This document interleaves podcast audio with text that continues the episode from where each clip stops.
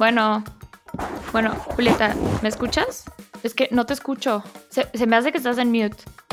Uh, uh, ok, ¿ya? ¿Me escuchas, Dani? Sí, ahora sí. Perfecto, vamos. Ok. Bienvenidos a nuestro podcast Viendo y No Ves, donde tratamos de iluminar los temas que se quedan a media luz. Yo soy Daniela Urias. Y yo soy Julieta Pola. Y esto es Viendo y No Ves. Bienvenidos.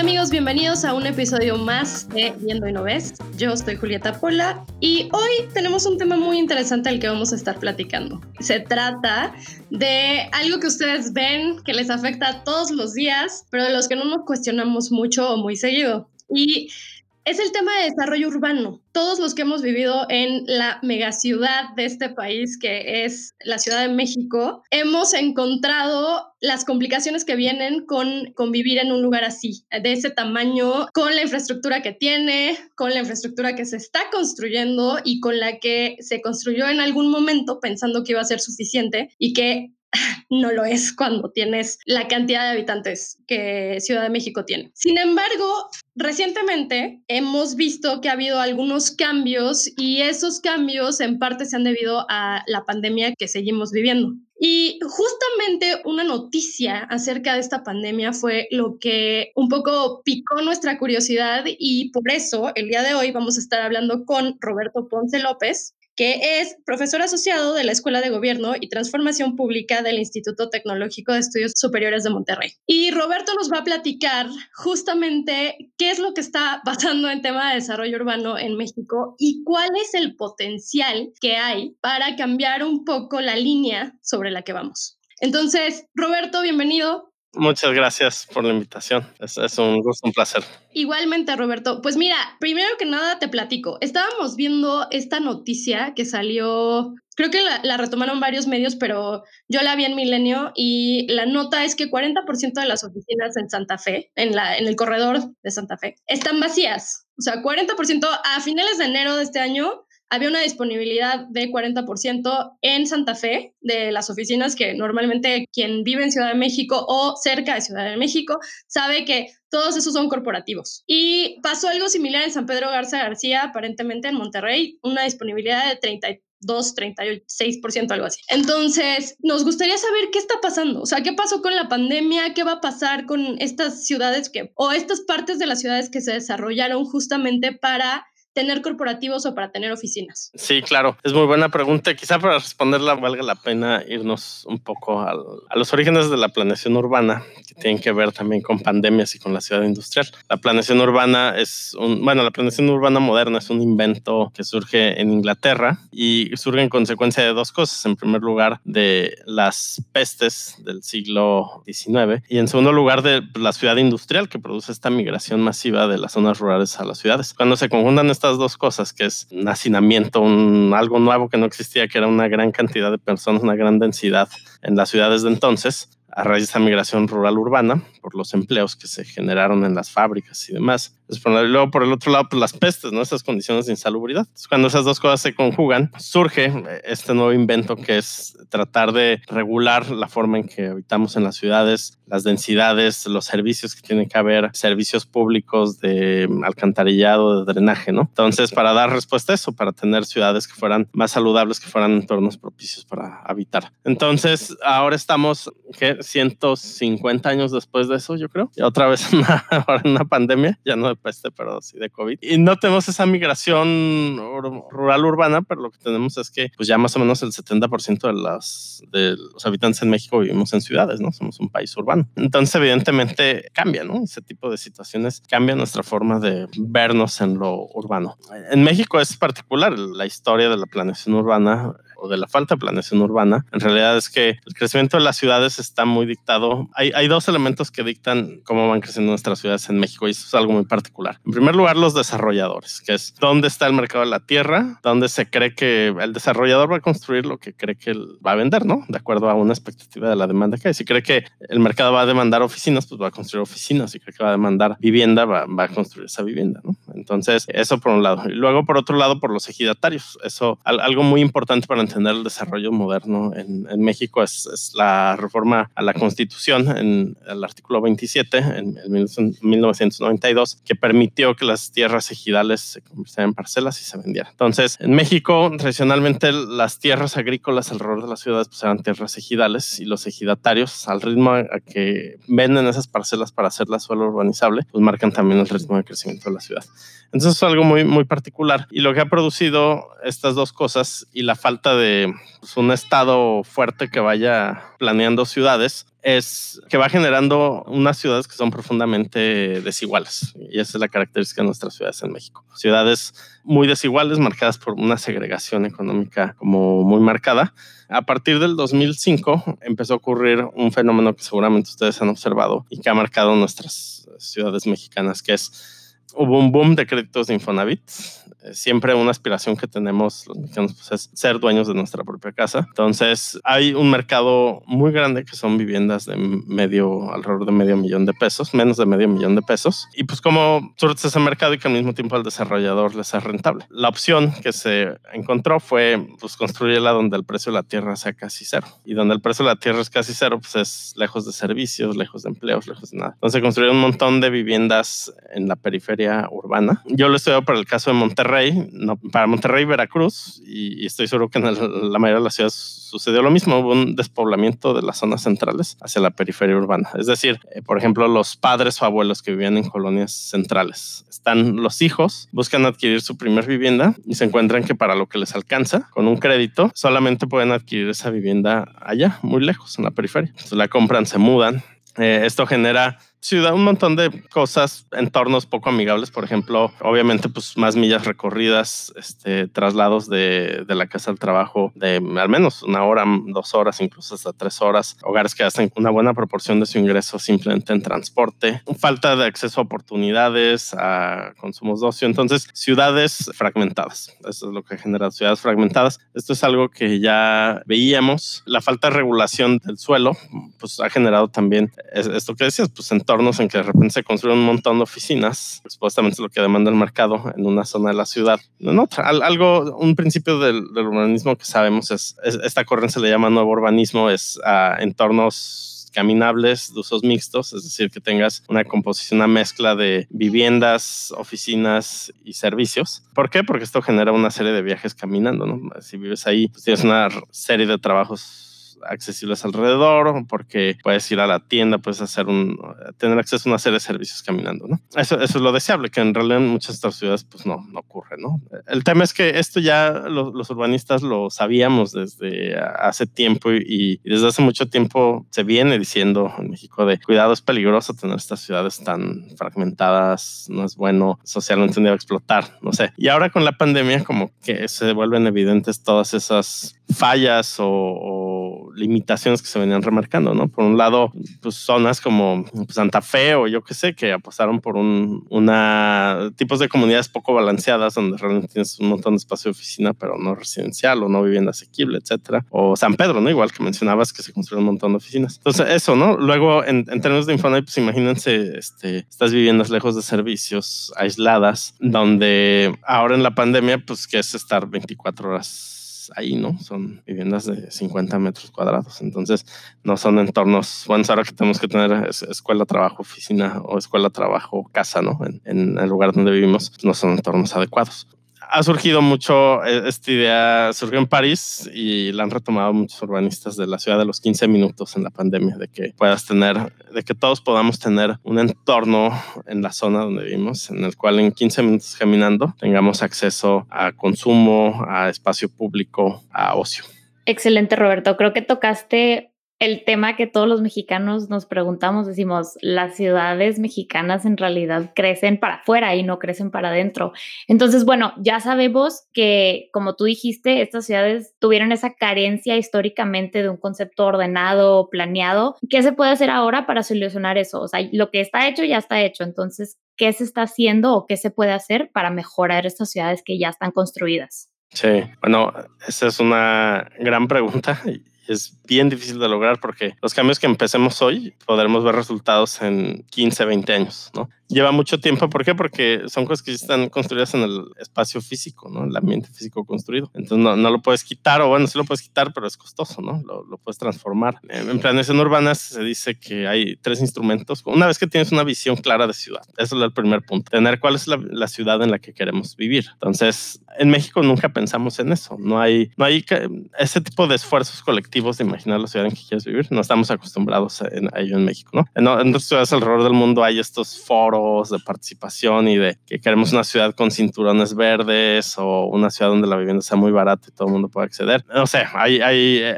el punto es que se defina una visión colectiva, ¿no? Si definiéramos, bueno, queremos una ciudad de 15 minutos, queremos una ciudad que crezca hacia adentro, que no se vacíe la zona central de la ciudad, bueno, pues eso, eso pues está bien, está genial. Y una vez que tenemos eso, el siguiente punto es usar tres instrumentos que están a disposición nuestra para concretar la visión, que son los impuestos, la regulación del suelo y las obras de infraestructura. Entonces, el punto es que a partir de esos tres instrumentos, si se conjugan y se traslapan en torno a esa visión, se puede concretar. O sea, por ejemplo, dices, ok, vamos a redensificar la zona central o vamos a hacer mejores comunidades, estos nuevos subcentros en la periferia que tengan mejor acceso. Bueno, pues, infraestructura, tienes que poner transporte en la periferia urbana, ¿no? Tienes que llevar servicios. Regulación del suelo, ok, favorece los usos mixtos alrededor de estas nuevas estaciones de transporte, ¿no? Que haya, no sea restrictivo en decir aquí nada más se puede vivienda, sino permite vivienda, oficina, comercio hasta ciertas alturas. Impuestos. Hay, realiza ciertas condonaciones de impuestos de tal forma que incentives esa densificación de esas partes. Entonces, es un ejemplo nada más. El tema es que sí se pueden hacer cosas. Como se pueden hacer esas cosas es alineando esos tres, tres instrumentos, que es las obras de infraestructura con la regulación del suelo y los impuestos. Roberto, una pregunta, creo que es eh, más periférica lo que están diciendo, pero creo que, que, tiene mucho sentido justamente porque estamos viendo cómo, cómo está empezando a ocurrir esto. Mucha gente, obviamente en ciudades grandes como Monterrey o como eh, Ciudad de México nuevamente, viven ahí porque ahí trabajan. ¿No? O sea, lo que decías, es un fenómeno de donde está el trabajo, la gente va a migrar y va a ir hacia allá. Estamos viendo que la gente está dejando de vivir, o sea, está saliendo de estas ciudades y está migrando fuera de estas ciudades. ¿Esto cómo impacta el desarrollo urbano? O sea, ¿esto qué quiere decir o cuál es el potencial? ¿Esto quiere decir que vamos a ver más ciudades como que o vamos a ver que se expandan otras ciudades o vamos a ver que lugares que antes eran zonas rurales van a empezarse expandir. ¿Qué es lo que va a traer esto? Va a ser muy interesante ver después de la pandemia esa proporción de, personas que emigraron. Digo, posiblemente haya que esperar al, al conteo intercensal para dimensionar la magnitud, pero tiene varios efectos importantes. En primer lugar, tiene un efecto en el mercado de vivienda, porque pues, hay, hay una caída de la demanda en el sector residencial. Entonces, algo que ha ocurrido muy particular en México es en el sector residencial medio, podría comprar, ha habido una caída en la demanda en, las ciudades, en los corazones de las ciudades, en las personas que estarían buscando una vivienda ahí y ya no lo están, lo están buscando en otro lugar fuera de la ciudad para invertir. Entonces, pues eso va a afectar el mercado de vivienda. Si, cae esta demanda, lo que vamos a esperar es que los próximos dos, tres años, pues también haya ocurra un recorte en la oferta de vivienda en el sector residencial. Ahorita mi intuición y por anecdóticamente lo que he visto es que sí ha habido una caída en los precios de vivienda, por ejemplo, en la Ciudad de México o en Monterrey. En el sector de vivienda social, vivienda de interés social. Ahí lo que había ocurrido es que la oferta se había caído, no había oferta, sí había demanda porque son personas que son derecho a bien, si pueden solicitar su crédito, pero había una reducción en la oferta y yo no he visto que durante la pandemia eso se haya reactivado. Apenas hay indicios de que otra vez empezaría a reactivar ese mercado. En segundo lugar, para entender esto, pues falta mucho ver nuestras nuevas dinámicas de trabajo una vez que termine la pandemia, cómo van a ocurrir. Siempre, ¿por qué vivimos en la ciudad? Por el viaje al trabajo. Es como un gran anclaje que tenemos, ¿no? Es, tienes que ir a un lugar de trabajo. Entonces, hay varios estudios como de psicología del transporte que indican que tenemos una barrera mental de alrededor de los 45 minutos para el viaje al trabajo. Es decir, cuando aceptamos un trabajo, dices, híjole, 45 minutos, ok, todavía lo tomo. Obviamente es una distribución así como cola larga porque tienes en Ciudad de México es una locura, ¿no? Ya también este 45 minutos se considera que está cerca. Entonces, pero eh, digamos estos estudios alrededor del mundo hay esa barrera mental. Entonces, si tú te vas a vivir de la Ciudad de México, yo que sé, a Metepec o a, a, Tepoztlán o no sé, si vas a tener que regresar a tu oficina ir diario y estar a cierta hora, pues sí es una limitante. Si esta flexibilidad laboral se va a quedar, tal forma que a lo mejor nada más tengas que ir dos días de cinco, sí va a ser un cambio de largo plazo. Va a ser un cambio de largo plazo no solamente en el mercado de vivienda, sino de transporte. Actualmente todos los sistemas de transporte en el mundo adolecen lo mismo, que son estos picos. Es decir, tienes que llegar, llevar un montón de gente a sus trabajos en hora pico, a las 8 o 10 de la mañana, y va sobresaturado. Y después el sistema opera con pérdidas el resto del día hasta el pico de las 6 de la tarde. Entonces, siempre tienes un montón de trenes, autobuses circulando, pero pues van casi vacíos el resto del día, excepto en las dos horas pico, ¿no? Entonces, eso pasa en, todos lados y es un tema porque, imagínate, para un ingeniero en transportes o ingeniero en transportes, el ideal sería tener horarios escalonados, de tal forma que nunca se saturaría tu sistema de transporte porque tendrías unos entran a las 8, otros a las 9, otros a las 10, otros a las 11. Entonces, siempre tienes como misma capacidad en todo. Pero pues eso no existe por la forma en que trabajamos y tenemos nuestras rutinas. Entonces, va a ser bien interesante ver si ahora que trabajamos desde casa, algunos de estas cosas cambian y pues sí tendrían entonces un impacto muy profundo sobre el mercado de vivienda y sobre el mercado de transporte. Pero veo difícil también, si regresamos a condiciones normales, pues otra vez desplazarte todos los días desde Tepoztlán a Polanco, pues no. Hay, hay muchos estudios, por ejemplo, ahora puede sonar medio futurista, pero ya en sudeste asiático, Europa Occidental, Estados Unidos, se considera ya como the next big thing, que es eh, vehículos autónomos. Entonces, los vehículos autónomos, hay mucha especulación sobre cómo van a cambiar nuestra nuestra valoración del tiempo. Con todos los accidentes. Con todos los accidentes, sí. Pero, por ejemplo, si, si ya no tienes tú que conducir, tienes un vehículo autónomo, dices, ah, bueno, a lo mejor sí puedo vivir en Tepoztlán y, y voy haciendo otras cosas mientras... Me duermo en el camino. Voy y regreso. Sí, exacto. Ok, bueno, pues qué bueno, de hecho, que tocas el tema de ideas más futurísticas. A lo mejor esto no es tan futurístico, pero yo, para explicarte un poco, trabajo en el sector de inversiones de infraestructura. Entonces, trabajo en Nueva York invertimos en cualquier tipo de infraestructura, ya sea carretera, hospitales, lo que sea. Y uno de los proyectos, bueno, varios de los sectores que está creciendo mucho es la idea de las ciudades inteligentes. Todavía no está tan avanzado en Estados Unidos como en otros países, pero es algo que va a empezar a avanzar. Y te quería preguntar, ¿qué tan avanzado está en México? ¿Qué se está viendo para poder hacer estas ciudades más inteligentes, ya sea vehículos autónomos, vehículos con energía renovable, etcétera. Claro, ese tema me encanta. De hecho, de una clase que se llama Ciudadanía y Ciudades Inteligentes. Es un tema, como, es un tema muy interesante y muy controvertido. Mi opinión es, habiendo pasado muchos años en la academia en Estados Unidos, en la academia donde yo estaba en planeación urbana, estudios urbanos, ya había una posición como muy crítica hacia el el concepto de ciudades inteligentes. Este, como que al menos en la academia hubo un boom en los años, el 2000, década del 2000 al 2010 y como una expectativa muy alta en, en, lo que podían cumplir o mejorar nuestra vida en las ciudades, las ciudades, el despliegue de la tecnología, Internet de las cosas en las ciudades. Hoy las, la puesta es como mucho más mesurada por dos cosas. Uno, porque todos los esfuerzos hacia gran escala por hacer ciudades inteligentes han fracasado o no han dado la respuesta que se esperaba. Uno, el, el caso más conocido es en En Corea del Sur, que fue una apuesta de cientos de miles de millones de dólares del gobierno de Corea del Sur con Cisco. Y pues no termina de despegar ni fraguar, ¿no? Es, es.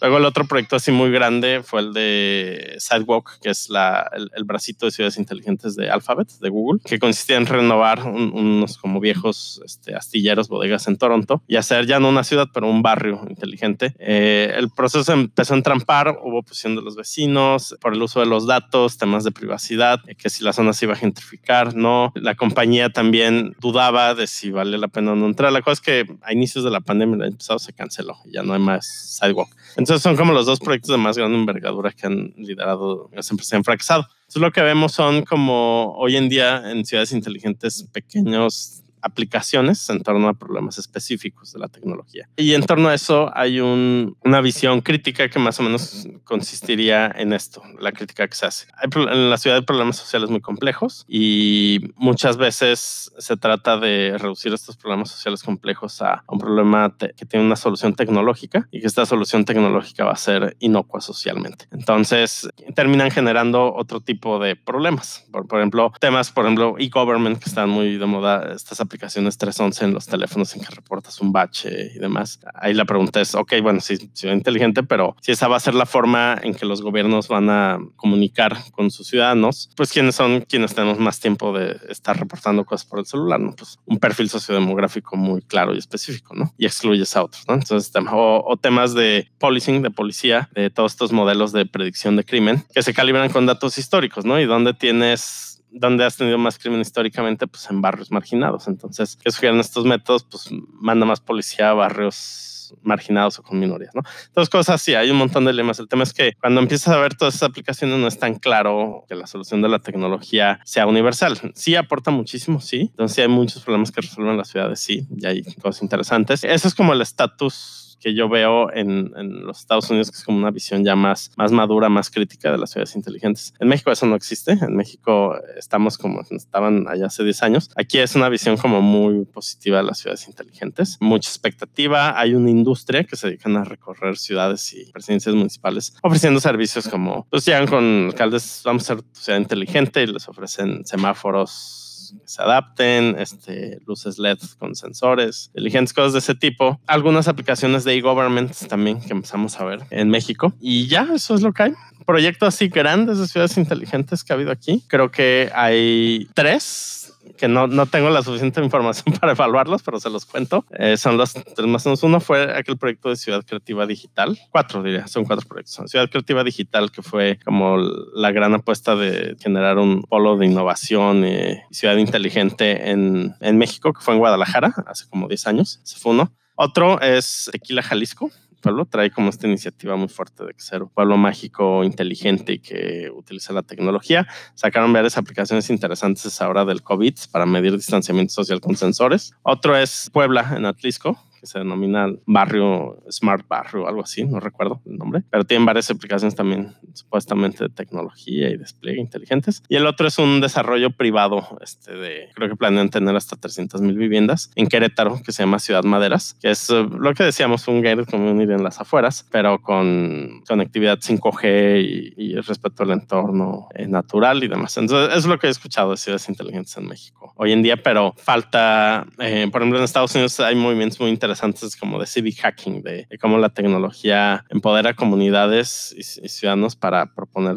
nuevas soluciones. Eso en México yo no he escuchado, no he visto, no hay, no hay ese tipo de iniciativas de civic hacking. Ok, perfecto. Tienes mucha razón. Estamos muy atrasados en comparación con Estados Unidos. Obviamente aquí hay, somos una demográfica completamente diferente, entonces es entendible, pero es muy interesante ver lo que están haciendo las ciudades al respecto. Bueno, y ya justamente en ese tema, ¿no? Tratando como de adentrarnos un poquito más en qué se está haciendo. Esta es una pregunta que casi le hemos hecho a todos nuestros entrevistados hasta ahora. ¿Cuál es el papel del gobierno? ¿No? Esto es directamente gubernamental. Entonces, ¿qué es lo que el gobierno está haciendo o qué es lo que debería hacer el gobierno para, bueno, me, me da un poco, es un poco cómico porque al mismo tiempo que hablamos de este desarrollo urbano, estamos hablando de, de tema, digo, de algunos proyectos de infraestructura bien polémicos como el aeropuerto, como el tren Maya, entonces, no sé, a lo mejor a lo mejor hay algo hay algo más que se nos está escapando por ahí, Roberto, que sí, que sí está haciendo, que están haciendo los gobiernos. No, y no hablo nada más en general, ¿eh? O sea, aquí es donde, donde tu conocimiento a lo mejor nos, nos puede dar también más luz en qué están haciendo los gobiernos estatales, los gobiernos locales, como para... Creo que algo que has venido subrayando en esta plática es el tema de que es muy importante el desarrollo urbano y la planeación correcta, porque lo que ha logrado en México es una brecha bien importante entre la población. O sea, gente que tiene oportunidades, gente que no. Y históricamente esto se está replicando. Entonces, ¿hay alguna iniciativa del gobierno o hay alguna oportunidad que tú detectes que tiene el gobierno ahorita con lo que, con la manera en la que nos estamos redistribuyendo naturalmente por esta pandemia? En el crecimiento de las ciudades o en general en las ciudades, el gobierno definitivamente juega un rol muy importante porque tienes dos mercados muy importantes, que es el mercado de la tierra y el mercado de transporte. Y esos dos mercados, uno, son imperfectos y dos, tienen un fuerte componente espacial. Entonces, el gobierno, digamos, el Estado, de alguna forma interviene para tratar de, o quieres que intervenga, más bien que desearías que intervenga para corregir algunas de esas fallas de, de mercado. ¿Esto en qué se traduce? En que en una ciudad, digamos, dos caras de la misma moneda. Una cara es transporte y otra cara desarrollo urbano. O sea, van así, ligadas. Lo que haces en transporte afecta al desarrollo urbano, usos de suelo. Y lo que haces en usos de suelo afecta en transporte. Entonces no los puedes nunca disociar. ¿Quién regula qué? Los gobiernos del estado tienen la atribución de regular el transporte. Los gobiernos municipales tienen la atribución de regular el desarrollo municipal el desarrollo urbano. Esto es muy controvertido, no siempre fue así. Antes los estados regulaban el desarrollo urbano, los usos de suelo, o sea, es decir, las licencias de construcción, además los planes de crecimiento de la ciudad se hacían de forma estatal, hoy se hacen municipales. ¿Fue bueno o no ese cambio? Nos daría para otros 10 podcasts eso. Algunas personas, algunos expertos dicen que a raíz de que pasó a ser una atribución municipal, empezó este boom, explosión del crecimiento desmedido de la ciudad, porque es un eslabón más débil del municipio, ¿no? O sea, son alcaldes que hasta tres años, llega un desarrollador, le dice, te voy a pagar tanto por las licencias, quiero construir allá donde da vuelta el viento, eh, no te preocupes, tú te das las licencias, se va a tu administración, no que se lo vea personalmente, pues, sino que entra como impuestos a la administración. Y el problema, pues, se lo hereda al siguiente alcalde, ¿no? No, no, ni siquiera tiene que leer. No sé. El tema es que habría que discutir otra vez la pertinencia de que el desarrollo urbano, los usos de suelo fuera regulado otra vez por el Estado y no por los municipios. Falta ver. Otro es el crecimiento metropolitano, en que todas las ciudades, bueno, ¿cuántas zonas metropolitanas tenemos en México? De acuerdo con APO, creo que la última estimación son ochenta y tantas. El tema es que todas las zonas metropolitanas de México abarcan más de un municipio. Antes, históricamente, las ciudades mexicanas pues era un municipio, pero ahorita pues, se involucra un montón de municipios. Por ejemplo, aquí en Monterrey, estoy, son que según la definición de zona metropolitana, pero son 11, 13 o 18 municipios los que son la zona metropolitana. Entonces, ¿cómo los pones de acuerdo para esos de suelo, desarrollo urbano, para hacer un plan metropolitano en temas de agua, en temas de calidad del aire? ¿Cómo los pones de acuerdo? Pues no hay forma, ¿no? El tema es, en nuestra constitución nada más reconoce municipios y estados. No hay una entidad personal jurídica propia intermedia entre estados y municipios. Entonces, hace falta también muchísimo discusión, cambios de cómo empezar a generar algún mecanismo de gobernanza metropolitana, que es muy necesario.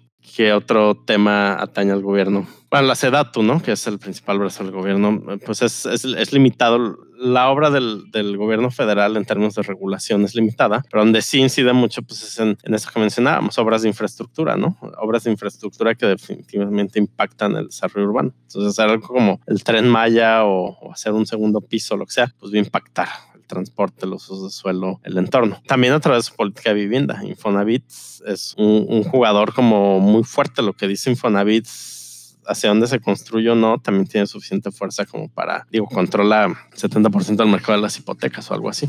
Oye, Roberto, y una pregunta. Esta fue una pregunta que salió a raíz de un tesis que estaba leyendo de nuestros podescuchas, eh, Roberto Ransom. Entonces, al rato lo va a escuchar él, pero él está estudiando en Harvard y su tesis habla de cómo la pandemia ha iluminado la falta de espacios públicos al aire libre en las ciudades donde vivimos, en Nueva York, bueno, él habla de las ciudades mexicanas, pero en diferentes ciudades. ¿Cómo ves que la pandemia va a cambiar eso a futuro? ¿Crees que se le va a empezar a dar más importancia a los espacios públicos, ya sea parques, lugares al aire libre que en realidad hay muchas ciudades, por ejemplo, yo vivo en Juárez y olvídate, no existe. Entonces, ¿cómo ves que eso va a cambiar? ¿O va a cambiar? la pregunta. Sí, yo quisiera que cambiara. Está de acuerdo. O sea, debería cambiar.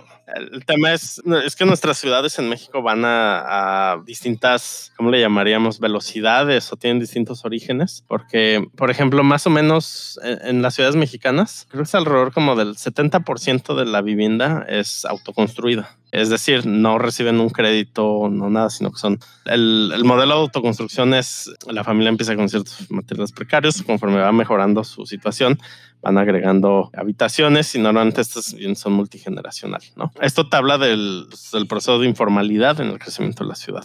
Entonces, hay un montón de... La mayoría, pues, de todos estos este, espacios de construcción, vivienda informal, pues creció sin una planeación adecuada. Entonces, no se dejaron áreas de donación, no hay espacios Después, cuando se pone una escuela, tiene que ser una casa adaptada, por ejemplo, ¿no? Pero no hay espacios predios, lotes que se dejen con el fin de que sea espacio público. Entonces hay una carencia enorme de espacio público en todos estos barrios informales que se vuelven asentamientos regulares conforme pasa el tiempo, que tienen servicios y todo, ¿no? Pero no hay, no hay espacio público porque no se planeó. En, en las zonas residenciales, pues sí, normalmente hay espacio público y se planea está a cargo del municipio. Otro tema es todo este boom de vivienda social que veíamos. Se dejan áreas de donación para espacio público, pero luego los municipios ni siquiera tienen capacidad de darle mantenimiento. Entonces están en, un completo abandono. Pero es otra vez por ese modelo de crecimiento así masivo de vivienda social en la periferia urbana, que no es viable, ¿no? A seguir así y, muchos de esos servicios en la vivienda social pasan, se llama un proceso de municipalización de los servicios, que lo construye el desarrollador y entra en una negociación que es como muy medio turbia, largo plazo, desgastante, en que el desarrollador, los que construyeron, le trata de pasar al municipio y decirle, órale, esto ya es tuyo, te toca a ti, ya tú te haces cargo de aquí. Y el municipio, pues obviamente trata de estirarlo lo más que pueda, ¿no? Hay casos que la norma es un 10 años de atraso normalmente. De estos asentamientos de vivienda social que se regularizan, se municipalizan los servicios. Hoy en 2020 normalmente son desarrollos que se construyeron en el 2010. Hay ese rezago enorme. ¿no? Entonces, te digo, yo quisiera que cambiara y que haya más espacios públicos, pero tienes problemas anquilosados ahí que es dificilísimo cambiar. Qué triste, pero pues sí, creo que todos quisiéramos eso. Roberto, qué tema tan complejo de, entender. Aquí tratamos de explicarle a nuestro auditorio temas bien complicados en, un tiempo cortito, ¿no? Pero, pero creo que para entender este tema y, todas las vertientes que tiene, habría que tener pues varias conversaciones al respecto. Pero bueno, oye, esto fue súper informativo, súper interesante. Muchas gracias, Roberto. Y antes de que te vayas, queremos que nos contestes una última pregunta que es, dada tu formación académica y a lo que te dedicas y lo que te apasiona, ¿cuál es tu ciudad favorita en el mundo? ¿Dónde te gustaría vivir? Ah, ¿dónde? Qué fuerte. Este. si quieres, nos puedes decir dos, se vale, se vale varias opciones. ¿Y por qué? ¿Y por qué? Eso es muy importante. Bueno, a, mí me gustan, a ver, les voy a una respuesta académica y una personal. O sea, en las ciudades siempre hay una disyuntiva, nunca ganas todo con todo. Es decir, Houston a lo mejor no es la ciudad más bonita, ¿no? Y uno diría Barcelona, pero ¿cuánto te cuesta una casa en Houston y cuánto te cuesta una casa en Barcelona? Entonces, siempre hay esa disyuntiva entre la oferta de suelo y las economías para tener un transporte adecuado, ¿no? Entonces, en Barcelona, pues es una ciudad padrísima y tienes transporte público, densidad, pero la vivienda, ¿cuánto te cuesta, no? Entonces, siempre hay estas disyuntivas que va de un lado al otro lado. Eso, e, esa sería la respuesta académica. La respuesta personal, pues no sé, ciudades que me gustan mucho por calidad de vida, yo creo que sería una ciudad caminable, donde la vivienda no sea incomprable, que si tengas como una cierta mezcla de ingreso, tal vez tu transporte funcione razonablemente bien. Mm, no sé cuál, no encuentro. O sea, ciudades que me gustan muchísimo, pues sí, este, Barcelona o Vancouver, por ejemplo, que tiene una calidad de vida y acceso a espacio verde. Pero ¿cuánto cuesta una vivienda, no? se vuelve prohibitivo. Otras ciudades, ¿cuál será un buen balance? Mm, no encuentro ninguna. A ver, ustedes ayúdenme. ¿Cuál ciudad tiene un buen balance entre calidad de vida y costo de la vivienda? No, yo creo, yo creo no puedo contestar esa pregunta, pero ¿y si el, el costo no fuera factor? Ah, si el costo no fuera factor. Así, tu ciudad ideal, ajá, o sea, de la manera que está desarrollada, todo. Eh, París, yo creo que París. Tu, sueño. ¿Por qué? ya sabía que ibas a decir eso. Yo viví en París seis meses de mi vida y la, o sea, para mí era la manera que estaba desarrollada la ciudad, es como lo que dijiste, el, la teoría de los 15 minutos, es uno de, una de mis clases era sobre la arquitectura y el desarrollo de la ciudad y todo, eh, o sea, lo que va detrás de cómo la desarrollaron desde hace años es impresionante. Sí, y el acceso a transporte, por ejemplo, caminas cinco minutos y tienes o una línea de metro o una parada de autobús, ¿no? Entonces, no necesitas coche para moverte. Y lo, toda la ciudad está dirigida a los centros de las, o sea, son creo que seis centros alrededor de la ciudad. Sí. Todas las calles apuntan a esos seis centros, entonces está conectada, o sea, si tú la ves desde, lejos es una conexión perfecta. Y eso, por ejemplo, es bien interesante el caso de París porque antes era, o sea, antes del Barón Haussmann de Napoleón III era una ciudad como un poco medieval con calles intrincadas, como es el barrio latino de alguna forma todavía, medio intrincadas y llega el Baron Hausman con esta idea de hacer los grandes bulevares y estos este, bulevares en diagonal. Y en su momento pues fue muy criticado, fue, le está dando en la torre a París, ¿no? Y a lo mejor sí, pero otra vez es, lo maravilloso de las ciudades es como que las vamos forjando y adaptando a las nuevas necesidades que tenemos. Entonces, con el cabo de los años, con nuestras actividades diarias, nosotros moldeamos a las ciudades. Sí, pues nos tendremos que ir a vivir todos a París. Suena bien. no, necesitamos un trabajo que nos pague para vivir en París. Exacto. Bueno, muchas gracias por la invitación. Gracias Roberto y gracias a nuestro auditorio. Esto ha sido otro episodio de Viendo y No Ves. Su nuevo podcast favorito. Gracias Roberto. Hasta luego. A ustedes que les vaya muy bien. Cuídense.